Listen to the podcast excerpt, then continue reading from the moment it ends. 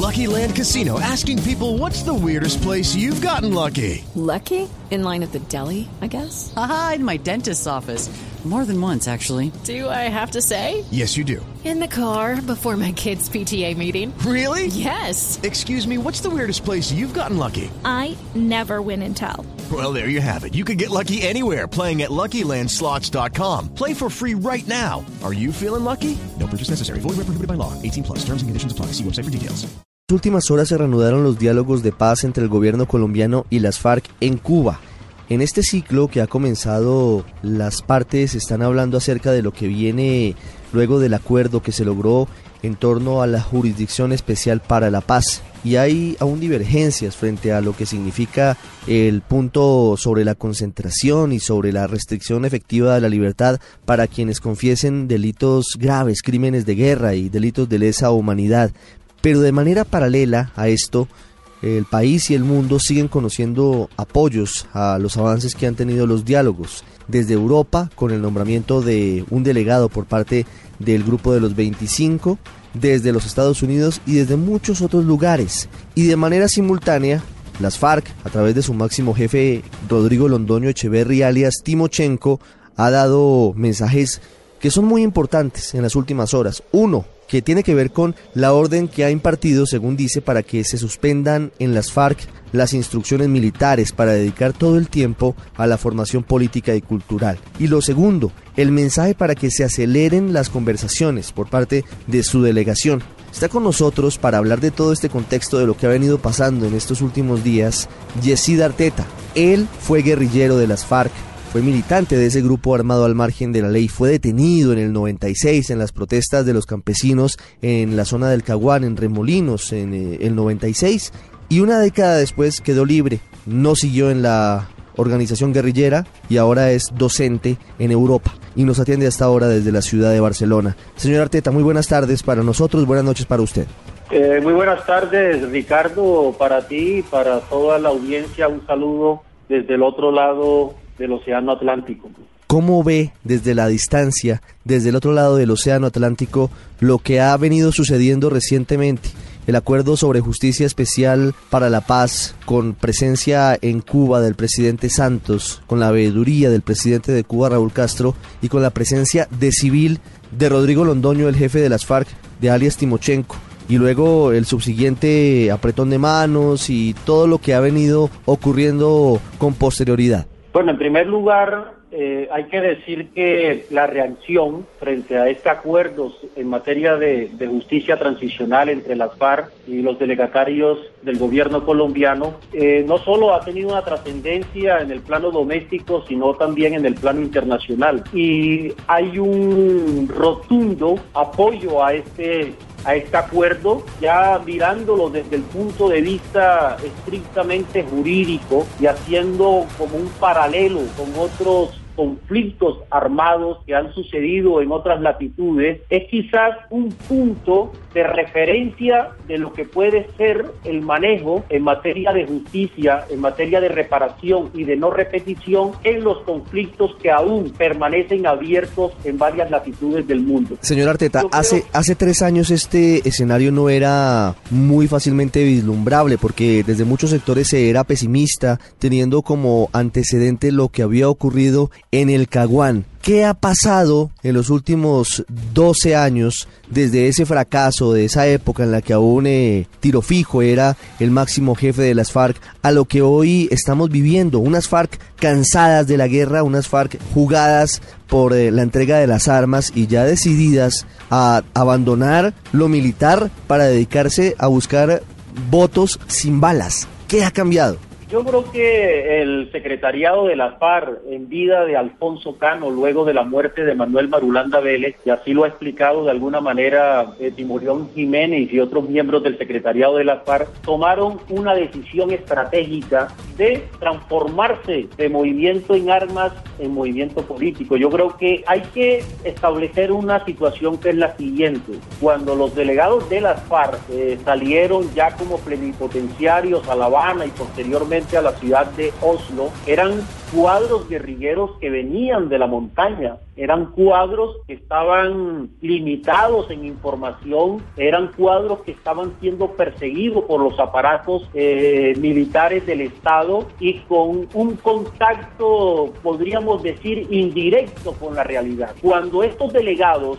van a la ciudad de Cuba y comienza un flujo de información, cuando comienzan a entrevistarse con representantes de los partidos políticos, de las organizaciones sociales, de las organizaciones de víctimas, cuando tienen la posibilidad de tener acceso a una mayor información, yo lo llamaría como una especie de curso político intensivo, como una especie de doctorado en alta política eh, realizado en un tiempo realmente corto. Si uno observa y analiza con mucho detalle los documentos que eh, pide la FARC en los últimos seis meses. Son documentos muy bien trabajados, son declaraciones políticas eh, donde la diplomacia eh, tiene un papel muy importante y además los ingredientes del discurso político moderno que tienen que ver con los temas de género, el tema ecológico y toda esa serie de ideas que hoy día están en primera línea de los partidos políticos modernos. ¿Por qué tuvieron que pasar 51 años,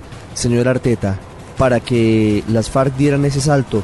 No nos hubiéramos podido ahorrar miles de vidas, no nos hubiéramos podido ahorrar miles de atentados, no hubiéramos podido evitar todo lo que hoy ha vivido Colombia en medio de tanta sangre y tanto dolor, de todos lados, por supuesto, porque eh, el único actor del conflicto no ha sido las FARC, el Estado, los paramilitares, pero no hubiera sido posible haber llegado a una madurez para ese salto unos muertos antes? Yo creo que la FARC en ese entonces yo hacía parte de esta organización, incluso en esa época comandaba un frente de las FARC en el suroccidente de Colombia y creo que la oportunidad se perdió en los años 80. En los años 80 recuerdo yo que Jacobo Arenas, que en ese momento podríamos decir que era el hombre de mayor relevancia ideológica dentro de las FARC, había orientado junto con el resto de miembros del secretariado, con Manuel Barulanda Vélez y los otros cuadros del secretariado, un tránsito de lo militar a lo político. Incluso la Unión Patriótica podría decirlo. Incluso yo me reconozco en este proyecto porque fui una de las personas que salió del monte para participar en el Congreso Constitutivo de la Unión Patriótica. Incluso tuve la oportunidad de realizar mítines, asambleas, actos públicos. Y dentro del mundo de las FARC eh, había el convencimiento, había la esperanza de que ese era el momento propicio para pasar a un escenario netamente político. Pero desafortunadamente la contraparte, podríamos decir, el establecimiento o determinados sectores eh, que estaban atornillados a este conflicto de este-oeste, que estaban, eh, digamos, eh, en un momento definitorio de la llamada Guerra Fría, no tuvieron la suficiente madurez y la grandeza para propiciar y facilitar ese salto, sino que por el contrario recrudecieron la acción violenta y luego una represión que realmente liquidó a este movimiento. Lo, lo de la UP es un genocidio y así lo reconocen todos los sectores, incluso la justicia colombiana, y por eso se le ha regresado incluso la personería jurídica recientemente para que siga adelante en su, en su trasegar político.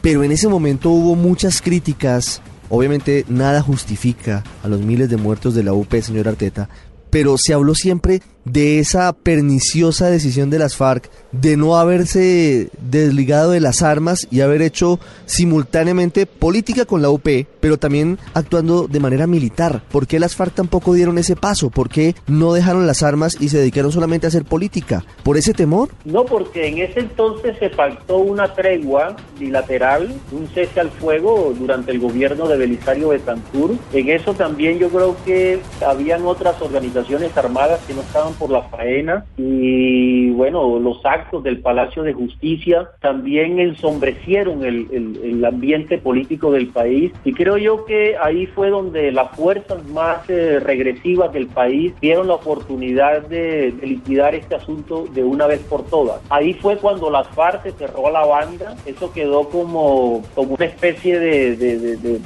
de tatuaje en el subconsciente de la guerrilla. Y incluso cuando se llegó a las negociaciones del Caguán era una lápida que pesaba sobre los negociadores de las FARC y por tanto allí se perdió esa oportunidad porque las condiciones militares, políticas no estaban dados, dadas para ese tránsito. Yo creo que todo eso ha cambiado, eh, el panorama es totalmente distinto, eh, incluso la misma política exterior de los Estados Unidos también ha influido mucho porque actúa de una naturaleza distinta a la que ha sido eh, tradicionalmente para América Latina, ha aprendido, yo creo que el Departamento de Estado a respetar la soberanía de los países de América Latina, de mantener unas relaciones a sabienda de que hay diferencias de orden político y de orden ideológico.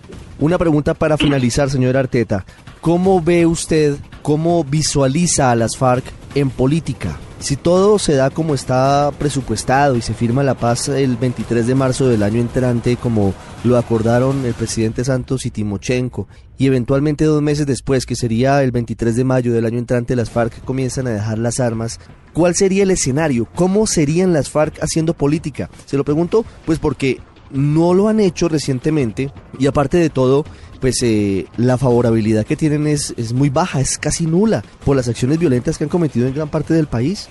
Bueno, yo creo que la FARC siempre ha estado haciendo política, incluso más que política ha hecho organización, que es fundamental para cualquier proyecto político. Yo creo que las FARC tienen una base social pequeña, pero la tienen, y esto es importante porque no, no arrancan de cero. Tienen un reconocimiento, si bien es cierto, no muy importante, incluso, como decías tú, adverso en las grandes conglomeraciones urbanas. Se puede decir de que en la periferia del país, en, en ciertas zonas de la Amazonía, de la Orinoquía, en el Andén Pacífico, en ciertas zonas de, los departamentos andinos, eh, gozan de alguna credibilidad. Allí esa población ve que, que, la FARC ha sido, digamos, su tutor en cuanto a, a sus reivindicaciones de carácter social, incluso en ese pequeño progreso que se da a través de la construcción de un camino, la construcción de una escuela o la de generar unas mínimas condiciones de infraestructura en zonas remotas del país. Entonces, yo pienso que en las primeras de cambio, la FARC intentará capitalizar políticamente a esos sectores sobre los cuales ejerce una influencia muy importante, donde hay vínculos sanguíneos, hay vínculos afectivos eh, en esos territorios y luego